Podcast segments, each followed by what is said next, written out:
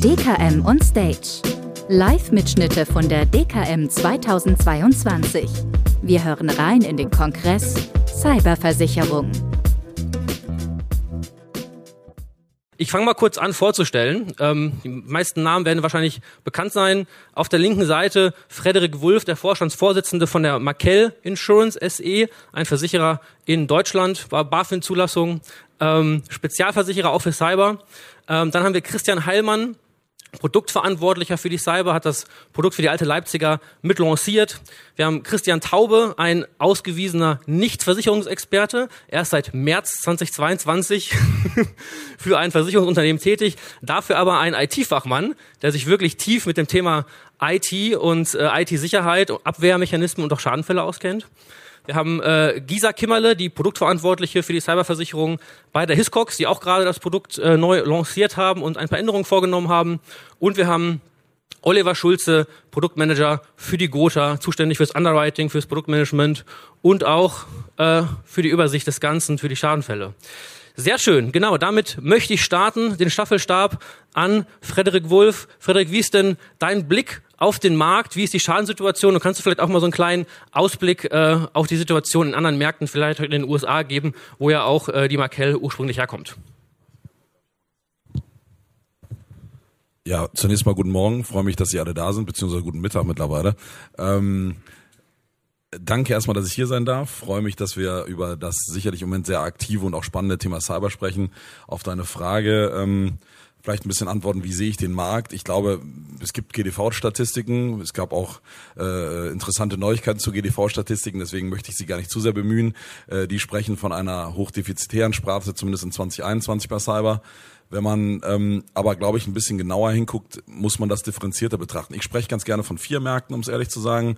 Ich sehe des, den, die Segmente so 0 bis 10 Millionen Umsatz, 10 bis 100, 100 bis 500 und über 500 und ich glaube, in diesen Segmenten muss man es eher betrachten und ich glaube, wenn man sich mit den unter 100 befasst, dann sollte man auch, was die Profitabilität betrifft, keine großen Probleme haben. Ich glaube, in dem Segment zwischen 100 bis 500 sehe ich so ein bisschen, das kommuniziere ich auch bei uns sehr deutlich, so ein bisschen die Todeszone. Ähm, und über 500, ich glaube, da wird es dann schon wieder deutlich besser. Die Entwicklung ist klar im Sinne von Prämie, äh, es geht rasant drauf, ja, und ich glaube, da sieht man auch den, den, den Vergleich zu den USA. Ich glaube, wenn man sich die Prämien in den USA mal anguckt, äh, wie sich die entwickelt hat über die letzten zehn Jahre, äh, gab es auch so eine so eine Entwicklung, wo am Anfang erst starker Anstieg, dann äh, gab es ein bisschen mal Verschnaufen und wahrnehmen, wie funktioniert das Produkt jetzt wirklich. Ähm, dann ging es aber auch sehr sehr stark wieder weiter und ich sehe bei uns das ähnlich. Ich glaube, wir werden jetzt äh, aktuell diskutieren wir viel über Kapazität, wir diskutieren über steigende Preise und solche Dinge, aber ich glaube, am Ende des Tages werden wir eine Entwicklung erleben, äh, dass wir das Risiko immer besser verstehen, dass auch die Produkte immer ausgereifter werden und dann am Ende des Tages wird es eine Sparte werden, ähm, ohne die wir nicht mehr leben können. Ja, die, also ich glaube, das ist für mich schon mal auf jeden Fall ganz sicher. Ja, Cyberversicherung äh, wird äh, äh, der Wachstumstreiber des Gesamtmarkts äh, im Composite-Bereich zumindest sein. Und ich glaube, darauf müssen wir uns alle einstellen. Hoffe, das trifft ungefähr das, was du erwartet hast. Absolut. Ich habe äh, auch viel Kopfnicken gesehen. Mal die Frage in die Runde: Gibt es eine konträre Meinung, eine andere Einschätzung zur aktuellen Marktlage? Gisa, das sieht so aus, als würdest du was sagen wollen. da muss ich angreifen. Ähm, nee, also ich glaube ganz grundsätzlich sind wir da, sind wir da, glaube ich, alle einer Meinung, dass es eine rasante Entwicklung gibt, dass es auch viel Entwicklung gerade im Bereich der Prämiendeckungskonzepte und so weiter gibt. Ähm, das Einzige, wo ich so ein bisschen gezuckt habe, das sehe ich ein bisschen anders, ist das Thema der, der Segmentierung. Also ja, 0 bis 10, Wobei wir tatsächlich noch weiter segmentieren. Wir sagen tatsächlich 0 bis zweieinhalb das ist nochmal ein anderes Risiko als zweieinhalb bis zehn, weil in dem Bereich unterscheiden sich dann einfach auch irgendwann die Branchen. Und ähm, dann finde ich, von zehn bis hundert, da passiert ganz schön viel. Also ein 15 Millionen mit einem 95 zu vergleichen, ich glaube, da passiert relativ viel. Ansonsten mit der Todeszone bin ich bei dir. Ähm, ich glaube, die Todeszone ergibt sich so ein bisschen daraus, dass zwischen, zwischen 100 und 500 ähm, die Mindestanforderungen an der IT-Sicherheit so hoch sind, dass die Unternehmen sie nur schwer erfüllen, weil sie in dem Umsatzsegment einfach noch nicht die Manpower in der IT haben, um das wirklich zu tun. Ich glaube tatsächlich, darüber hinaus wird es dann wieder etwas entspannter, weil die Unternehmen einfach da so professionell arbeiten, dass ähm, wir auch als Versicherer da, glaube ich, gar nicht mehr so viel zu sagen müssen. Aber ansonsten ähm, stimme ich schon äh, weitestgehend bei. Ich würde auch noch einen Satz dazu sagen, ohne, ohne das jetzt überstrapazieren zu wollen, das mit der Todeszone. Also ich würde die schon über 500 Millionen sehen. Weil wenn man da Scheiden hätte, ist nämlich die ähm, äh, Betriebsunterbrechung, frisst dann nämlich innerhalb weniger Tage schon die Deckungssumme auf. Also, ähm, oder die Todeszone vielleicht, wenn wir die so nennen wollen, erweitern. Von, von 100 bis, keine Ahnung, oben offen. Ne? Also äh, sehe ich ein bisschen anders, ne? aber ist jetzt, glaube ich, nicht so dramatisch. Ne? Okay, super. Ich würde gerne ähm, die GDV-Zahlen nochmal kurz aufgreifen, die ähm, Frederik abstrakt ab, ähm, angesprochen hat. Der GDV hat veröffentlicht für das letzte Jahr eine Schadenquote, äh, eine Schadenkostenquote im Cyberbereich von 124 Prozent. Also für ein Euro eingenommene Prämie haben die Versicherer, der, die an den GDV melden, das sind insgesamt 39 Stück, haben 1,24 Euro ausgegeben. Frage, wie konnte es denn so weit kommen? Oliver, du hattest eine Idee und wolltest uns ein bisschen was erzählen zu Schadenanekdoten. Vielleicht, äh, vielleicht kannst du den Ball mal aufnehmen. Zu Schadenanekdoten. Ich äh, hatte vorhin Google Fonts genannt. Ne? Ähm, weiß aber nicht, ob das an der Stelle schon hierher passt. Ich wollte noch einen, einen Satz zur GDV-Statistik vorab sagen. Genau. Ähm, ich weiß jetzt gar nicht, ähm, da sind in der in der letzten Meldung äh, ich habe äh, ich glaube knapp über 100.000 Verträge drin in dem Dreh die da gemeldet wurden von den Versicherern, die teilnehmen. Ich wollte mal dazu sagen, die Zahlen sind ja öffentlich und, und ich kann es auch sagen, da sind ja auch Privatkundenverträge drin und ähm, allein die Gotha meldet da knapp 20.000 Privatkundenverträge rein.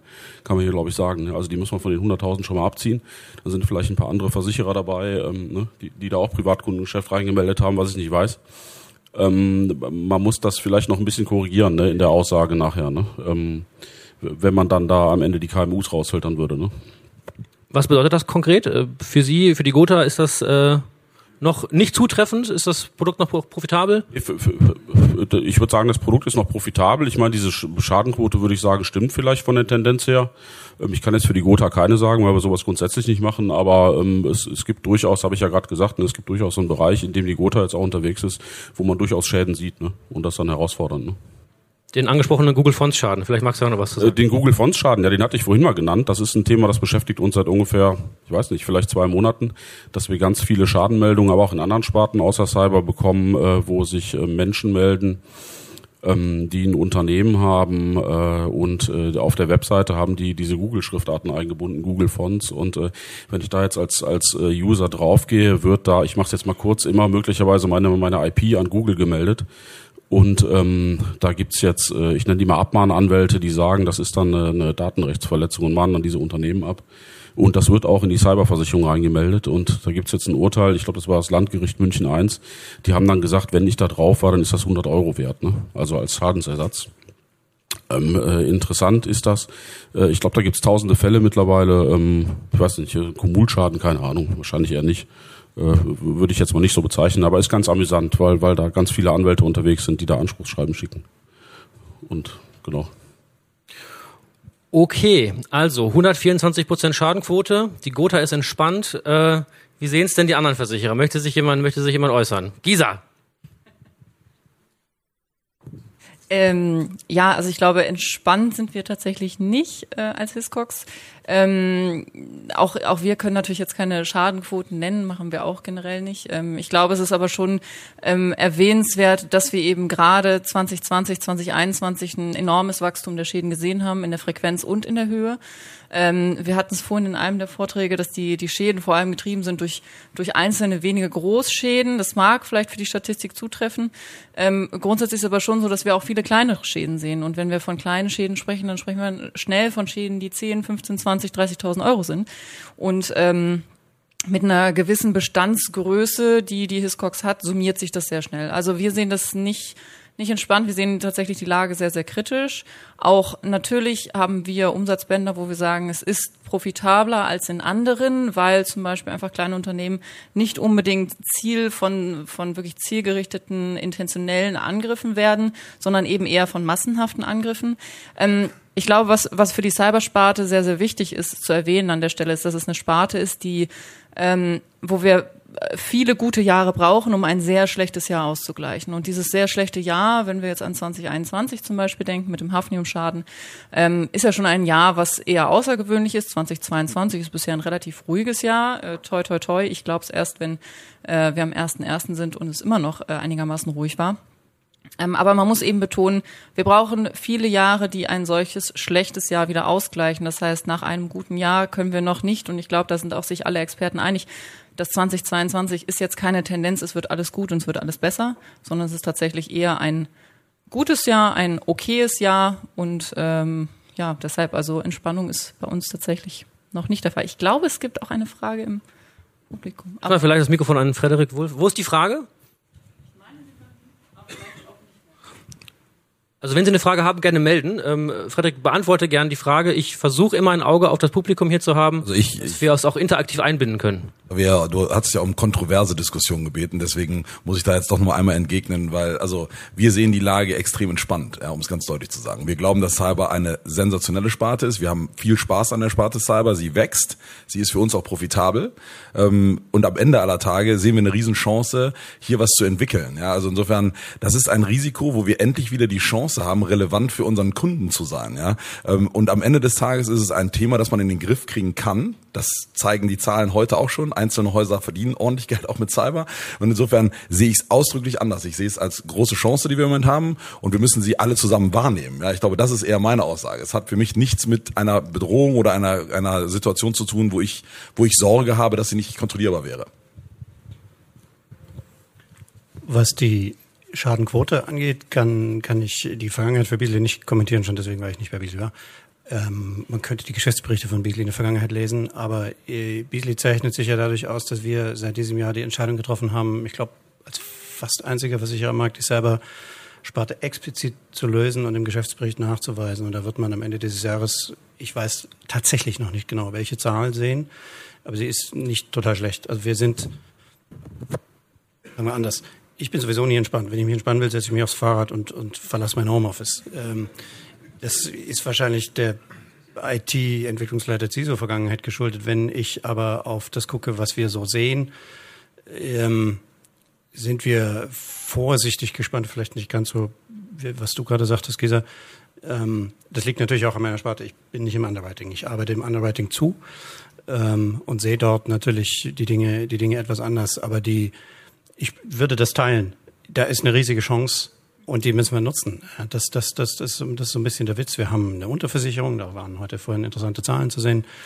Wir haben ähm, eine Menge Frameworks, die überhaupt nicht richtig ausgefüllt werden von Leuten. Wir haben nicht so wahnsinnig viel Talent im Markt, aber wir haben einen, einen inzwischen hohen Automatisierungsgrad, der verfügbar wäre an mancherlei Ecken.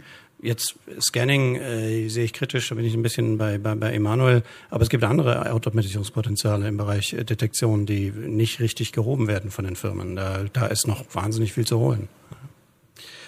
Das freut mich sehr, dass wir nicht nur die düsteren äh, hohen Schadenzahlen haben, sondern auch äh, einen durchaus positiven Ausblick äh, und eine kontroverse Diskussion. Ähm, noch ein bisschen Futter zu den GDV-Zahlen. Die 124 Prozent Schadenquote bezogen sich auf 180 Millionen Euro Prämie. Ähm, wenn Sie mich jetzt fragen, wie schätze ich den Cybermarkt zum Erhebungszeitpunkt Ende 2021, würde ich sagen, wir lagen wahrscheinlich so bei ungefähr um die 350 Millionen Euro Prämieneinnahmen. Das heißt, auch da hat man irgendwie vielleicht, wie gesagt, Schätzwerte, ne? ähm, hat man wahrscheinlich so die Hälfte des Marktes, über den man da gesprochen hat. Und äh, wie, wie Oliver Schulze von der Gotha richtig sagte, ist äh, in den GDV-Statistiken vor allem KMU-Segment drin. Ne? Da sind keine AGCS-Zahlen drin, da sind keine Industrieversichererzahlen drin, nur von Versicherern, die im GDV Mitglied sind und auch von denen nur 39 beziehungsweise ich glaube sogar 33 für die Schadenstatistik und nur 39 für die Umsatzstatistik, muss man auch mal ein bisschen aufpassen. Ähm, und ähm, wenn man nochmal auf die Sparte blickt oder über die Sparte hinaus blickt, ähm, ähm, muss ich als Makler auch sagen, diese, diese, dieses, diese, diese Vertrauensinstanz GDV hat natürlich auch ein bisschen gelitten. Äh, ich spiele auf die, auf die D&O-Versicherung an. Da wurden ähm, auch von einer ähnlichen Geschäftsstatistik 2019 äh, eine reine Schadenquote von 85,6 Prozent gemeldet und in 2020 von 110 Prozent. Das ist dann ähm, vor einigen Wochen revidiert worden, und zwar maßgeblich. Und zwar die, 6, die 85,6 Prozent sind auf einmal 56,2 Prozent und die 110 Prozent sind auf einmal 86,7 Prozent. Reine, reine Schadenquoten, da müssen noch Kosten drauf. Was das zusammengefasst bedeutet ist, wir als Makler sind zu den Kunden gelaufen und haben gesagt, hey, D&O ist nicht profitabel für die Versicherer, wir sind in einem harten Markt auf Zahlen mit einer Grundlage, die nicht gestimmt hat. Wir haben jetzt rausgefunden, huch, technisch war die Versicherung D&O im Jahr 2019 und 2020 gar nicht loss-making und hart, sondern eigentlich weich. Und Sorry, bitte. Sorry, da muss ich einhaken. Also wie ihr bei, also A, wenn ein Makler mit einer GDV-Statistik zum Kunden geht, habe ich da schon ein paar Fragen. Ja, das ist Punkt eins. Ja, wenn ich das als Makler brauche, um meinem Kunden zu erklären, dass er vielleicht mehr Prämie bezahlen muss, dann sollte ich vielleicht überlegen, einen anderen Job zu suchen. Ja, das ist Punkt eins. Punkt zwei, wenn ich eine Schadenquote habe von 85 Prozent, ja, wie ich damit noch eine von einer profitablen Sparte sprechen kann. Ja, also da müsst ihr mir den Versicherer zeigen, der also mit 14 Prozent Kosten auskommt. Ich habe mal gehört, dass sogar bei D&O höhere Provisionen als 14 Prozent gezahlt werden. Deswegen würde ich vermuten, dass es vielleicht doch eine Loss-Making-Sparte war. Ja. Touché, touché. Auf jeden Fall reden wir über Prämienerhöhung. Christian, bitte. Sag bitte. Ja, zu dir. Hab zu dir tatsächlich keine abgeschlossene Meinung. Deswegen. Okay, für die ähm, Leute, die ähm, das nicht gehört haben, Christian hat gesagt, dass er zu D&O keine abgeschlossene Meinung hat. Okay. Alles klar. Nee, wunderbar. Ähm, dann ähm, würde ich mich so ein bisschen dem nächsten Thema widmen. Das war jetzt alles der Blick in die Vergangenheit und wir wollen ja eigentlich hier auch äh, Quo Vadis, wo geht's hin, wie ist der Ausblick? Ähm, jetzt kann eine Lösung sein, ähm, Deckungseinschränkungen, Sublimits, Prämienerhöhungen ähm, oder was wir auch heute gehört haben, so eine Aufgliederung, eine, ein modularer Aufbau von Versicherungsprodukten. Würde mich mal deine Meinung interessieren, Christian äh, von der alten Leipziger. Wie geht ihr denn mit der aktuellen Marktsituation um und was sind so eure Learnings oder eure, eure Blick, euer, euer Blick in die Zukunft? Wie wollt ihr diesen, diesen Herausforderungen trotzen und gerecht werden? Ja, also äh, wir sind der Meinung, dass man als Versicherer natürlich auch regelmäßig schauen muss, wie fühlt sich der Versicherungsvermittler, wo drückt da sein Schuh, auch bei dem Versicherungsnehmer. Wir haben also ähm, den, den Versuch gestartet, immer wieder zu schauen, ähm, wo die, die Schwachstellen sind, die Probleme sind im Vertrieb, aber auch in der Kundenüberzeugung. Da geht es also um Kundensensibilisierungsthemen zum Beispiel. Äh, da muss man noch Informationen liefern, da muss man Unterstützung liefern. Aber auch das Thema Versicherungssummen, das ist auch eine Königsdisziplin. Denn das Problem ist ähm, für den Vermittler, welche Summe braucht mein Kunde? Das lässt sich nicht so ganz einfach beantworten. Wir haben Eigenschadenthemen, die sich schon definieren lassen. Das ist äh, aufgrund der Tatsache, dass es meine eigenen Themen sind, aber für Vermögensschäden auch wieder nicht ganz so einfach, aber zumindest definierbarer. Im Drittschadenbereich ist das schon schwieriger. Vermögensschäden im Drittschaden zu definieren, äh, ist sehr komplex. Und deswegen muss man zum Beispiel hier in diesem Thema auch äh, Unterstützung liefern, dass ähm, hier praktikabel Versicherungssummen ermittelt werden können. Und wenn dann der Vermittler in der Lage ist, Versicherungssummen zu ermitteln, dann kann er auch im zweiten Schritt durchaus den Bedarf ermitteln, eins zu eins, und den vielleicht auch eins zu eins ähm, äh, dann eindecken. Weil wir haben es vorhin ja schon mal, ich habe es ja schon mal vorhin gesagt, die Thematik pauschale Deckungssumme, dann runtergebrochen auf Deckungssumme äh, auf Bausteinebene bis hin zu modularen Deckungssummen. Das bedeutet natürlich im Umkehrschluss, dass ich ein modulares Produkt viel zielgenauer ähm, anpassen kann an den Bedarf des Kunden. Und damit kann ich durchaus Prämienersparnisse ähm, erzielen. Wir haben ja gerade die Situation, dass die Prämien steigen. Wir wissen also auch, dass äh, Versicherungsvermittler teilweise händeringend um, um äh, Kapazitäten ringen und ähm, die Prämien aus dem, aus dem Ruder teilweise auch gelaufen sind, gerade Renewals in der Vergangenheit. Also das ist sicherlich jedem bewusst gewesen. Und da haben wir aufgrund der Tatsache, dass man einen Switch von pauschal zu modular ähm, äh, äh, umsetzen kann, wenn man sich ein bisschen auf die Versicherungssummen einlässt, das ist dann auch kein Hexenwerk mehr dann kann ich durchaus Prämienersparnis erzielen und damit das kompensieren, was durch die generelle Prämienanhebung ähm, äh, an Mehrwert, an, an Mehrkosten äh, zu erbringen ist. Und was Quo Vadis angeht, ganz generell, Quo Vadis, wo geht's hin? Auch vorhin schon gesagt, ich, wir glauben, dass das Thema Definieren der IT-Mindestvoraussetzungen des äh, Versicherungsnehmers, also welche Mindestvoraussetzungen muss der Versicherungsnehmer erfüllen, das ist auch nochmal eine große Hürde, weil aus unserer Sicht ist es so, dass der Vermittler sich damit noch richtig schwer tut. Das ist ein IT-Thema. Ich bin kein IT-Experte. Ich will damit auch nichts zu tun haben. Und äh, ich hatte gestern ein Gespräch mit einem Vermittler und der sagte mir dann, ähm, ja, also Herr Heilmann, äh, ich habe äh, jetzt nicht so viele gewerbliche Kunden, aber da ist noch keiner auf mich zugekommen. Und dann habe ich mir gedacht, okay, aktiver Vertrieb, passiver Ver Vertrieb, das ist natürlich auch so eine Sache. Aber wenn er jetzt, ich, das war dann meine Frage an ihn, wenn der Kunde jetzt anruft und nicht fragt nach einer Cyberversicherung, sondern sagt, ich habe einen Cyberschaden, was jetzt? Dann äh, ist, das Geschrei, ist das Geschrei groß, weil der Vermittler durchaus hätte vorher mal darauf hinweisen müssen auf diese Thematik. Also man muss sich mit dem Thema auseinandersetzen, das ist ganz wichtig. Und wir als Versicherer haben die Verantwortung, da auch mitzuwirken, zu gucken, wo drückt der Schuh und Hilfestellung anzubieten, aber natürlich auch so, dass unsere Interessen auch gewahrt sind. Jetzt hast du den Baukasten ja ganz weit aufgemacht. Ne? Du hast gesagt, ihr habt ein, Cyberprodukt, ein Cyberprodukt, was man einmal als eine Versicherungssumme für alles kaufen kann. Einmal als, ich habe eine Versicherungssumme für die großen äh, Bausteine Eigenschaden, Haftpflicht, äh, BU. Oder ich kann sogar auf jeden Einzelbaustein runtergebrochen einzelne Supplements festlegen. Ist das für dich ein Zwischenstadium und sagst dich, ihr testet gerade und guckt, das läuft auf ein Thema hinaus und darauf spezialisieren wir uns dann? Oder wollt ihr das langfristig so in dieser Modularität anbieten? Ich frage das so ein bisschen, weil ich als Versicherungsmakler natürlich auch denke, das Cyber ist eh schon erklärungsbedürftig und kompliziert. Wenn ich ihm jetzt noch diese ganzen Konzepte und die ganzen unterschiedlichen Wahlmöglichkeiten anbiete, ist meine Sorge, dass ich da auf dem Weg äh, zum Abschluss äh, einfach verloren gehe. Also sowohl ich als Makler als auch äh, der Kunde. Genau, auf jeden Fall ist es, ist es äh, da teile ich äh, deine Meinung dahingehend, dass ähm, ein pauschales Produkt erstmal so der Einstieg sein kann.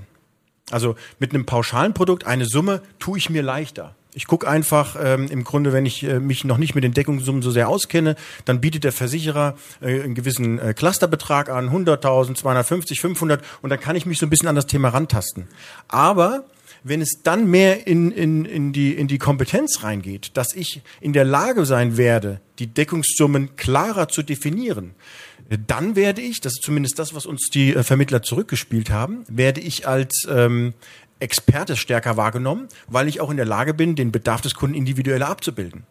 Das hat natürlich auch noch einen anderen Vorteil, was uns zurückgespült wurde.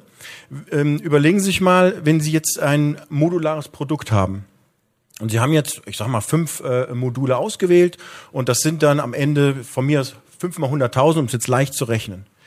Dann muss ein, ein Vermittler, der ein pauschales Produkt vermittelt, ein pauschales Produkt mit 500.000 anbieten weil sonst hat er nämlich eine niedrigere Deckung im Vergleich zu dem, was sich dann bei unserem Vermittler im Bestand findet. Also es ist auch eine Form des Bestandsschutzes, denn das Eindringen von einem Pauschalvermittler in einen modularen Bestand ist wesentlich schwieriger, weil ich mit einem pauschalen, ähm, mit einer pauschalen Deckungssumme einfach eine höhere Deckungssumme abbilden muss, als wenn ich jetzt fünfmal 100.000 habe, dann brauche ich zum Beispiel im Bereich der Betriebsunterbrechung 100.000 Euro Deckung, habe aber 500.000 versichert. Das heißt, die Prämie geht meistens dann entsprechend nach oben und das ist natürlich ein Wettbewerbsvorteil. So wurde es uns zumindest zurückgespielt.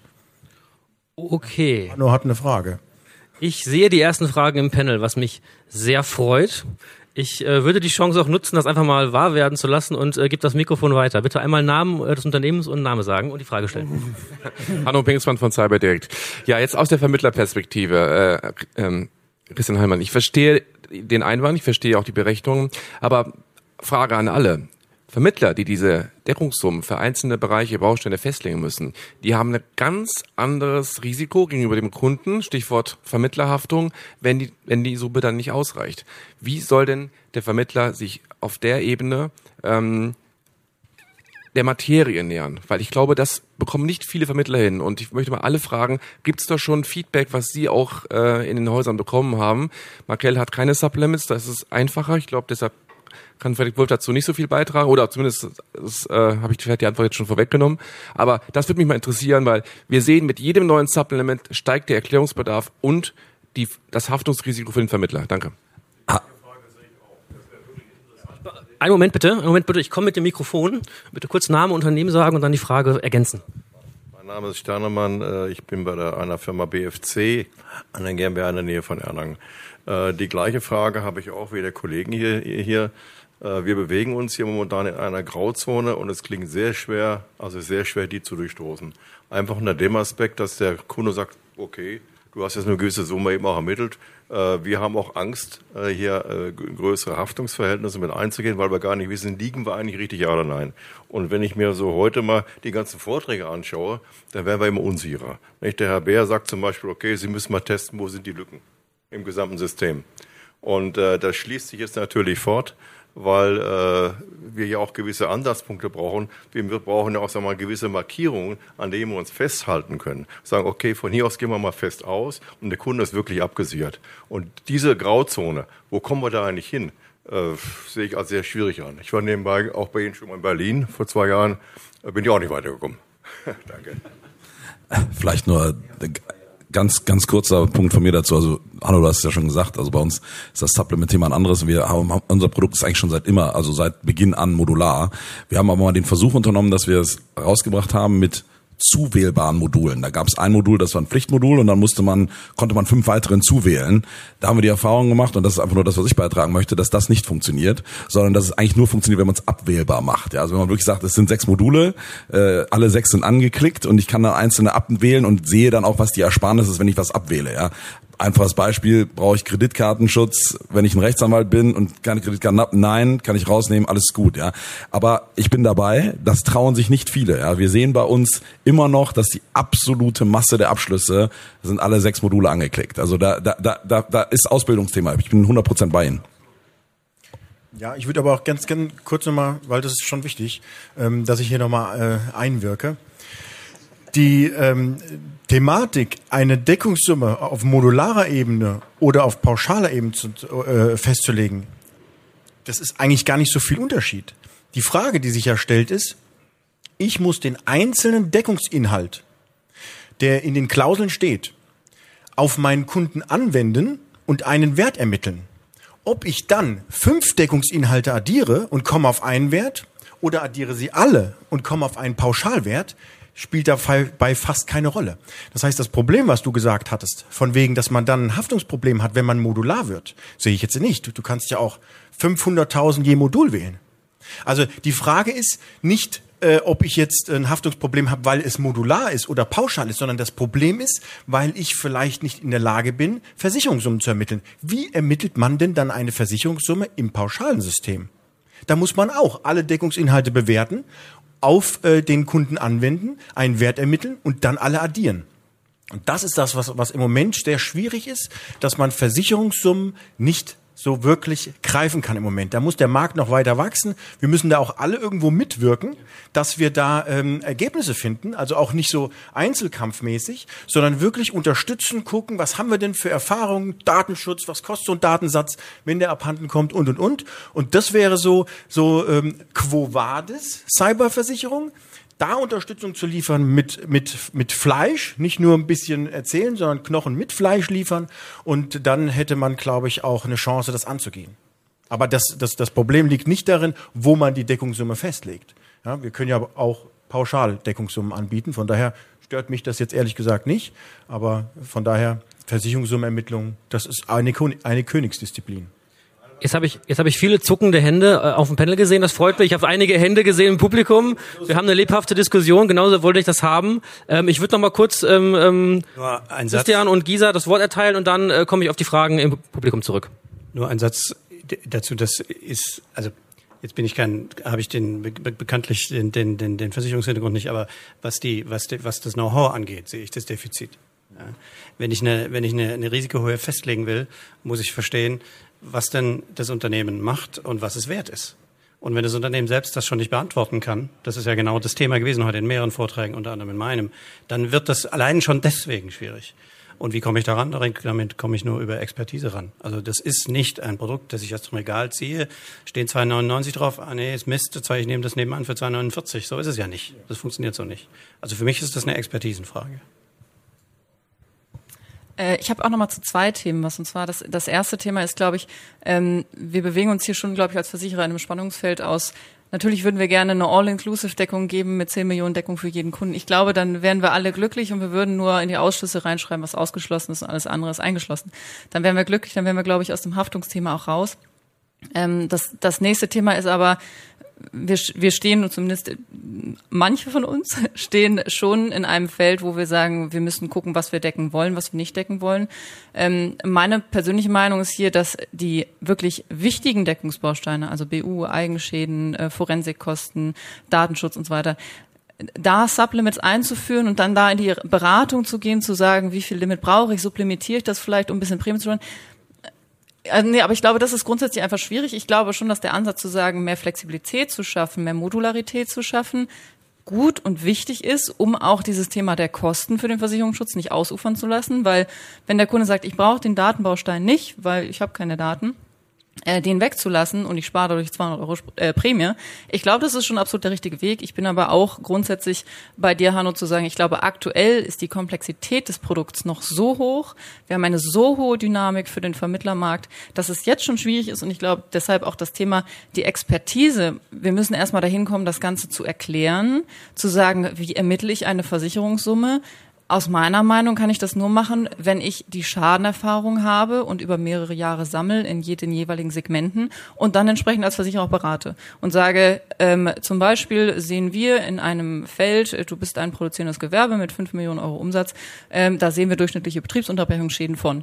Und ich glaube, das ist das, womit wir dann den, Ver den Vermittlern helfen und sagen, das ist ein Durchschnittswert, so könnte man rangehen. Ähm, stell doch nochmal zwei, drei Fragen, in welche Richtung es bei deinem Kunden geht. Ist er eher IT-abhängig oder eher nicht? Ähm, und ich glaube, so könnte man sich dem Ganzen nähern, aber ich glaube, es ist insgesamt, also und da gebe ich Ihnen absolut recht, es ist sehr, sehr schwierig, da in die Versicherungssummenermittlung zu gehen. Egal ob pauschal oder, oder Supplements. Ich glaube, das spielt dann keine Rolle. Also das ist, glaube ich, insgesamt schwierig ich würde auch eben noch mal einen Satz anschließen. Ich habe jetzt ganz viele Themen, die ich gerne sagen würde, aber ich pick mir mal eins raus. Ähm, wir haben ja ein ganz anderer Aspekt noch. Wir haben ja, ich glaube, roundabout 1,3 Millionen Unternehmen in Deutschland, habe ich mal gelesen irgendwo.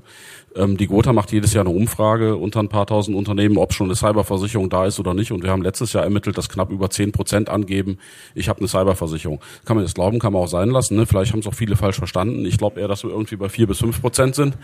ähm, äh, ne, ich kann ja, wenn ich jetzt sage, als die Versicherungswirtschaft möchte in der Breite diese Unternehmen mit einer Cyberversicherung versorgen, dann kann ich sicherlich nicht zum kleinen Gewerbekunden geben und dem modulares Produkt ausbreiten.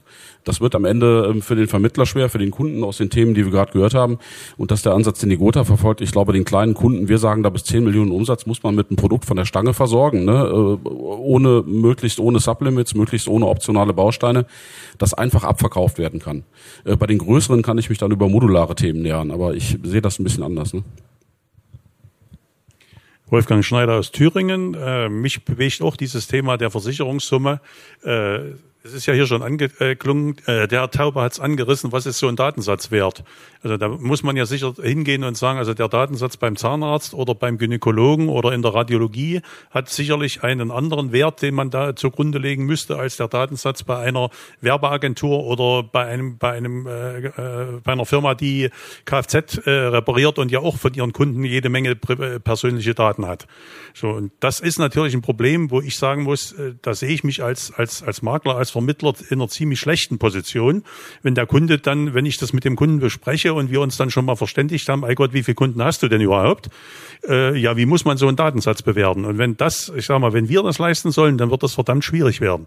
Ich glaube, hier braucht es also auch in den ganzen Bereichen, die alle was mit, mit Weiterbildung, mit Coaching und Ähnlichem zu tun haben, hier braucht es ganz einfach auch äh, von Ihrer Seite aus noch weitergehende Angebote, äh, damit man auf dieser dann auch mit einer, sagen wir mal, mit einer einigermaßen begründeten Meinung im Gespräch mit dem Kunden das Ganze äh, anreißen kann und das Ganze, äh, sagen wir mal, so weit abklopfen, dass man eben nicht mit dem beschissenen Gefühl nach Hause fährt. Ja, also wenn dann, wenn es wirklich mal kracht, dann hast du hoffentlich die richtige äh, Haftpflichtversicherung dafür. Du selber.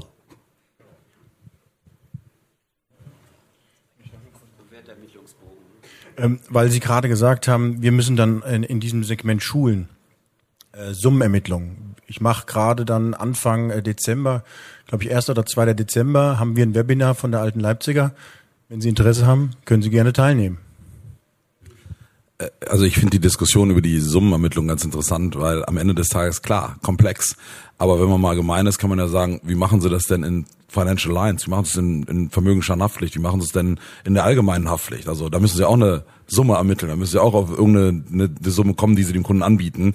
Das ist ja ein Problem, das haben wir ja schon mal behandelt. Das haben wir ja schon mal miteinander irgendwie bearbeitet, sind es durchgegangen. Jetzt müssen wir es halt für Cyber auch nochmal durchdenken. Aber aus meiner Sicht ist das kein unlösbares Problem. Es hat was mit, alle Seiten müssen weiter aufrüsten, was, was, was Expertise betrifft. Und dann müssen wir in der Tat aber auch darauf achten, dass wir niemanden überfordern und auf dem Weg verlieren. Ja, das ist mein, meine Sicht. Ja. Und ich glaube, wie gesagt, Haftpflicht genau das gleiche Problem. Ja.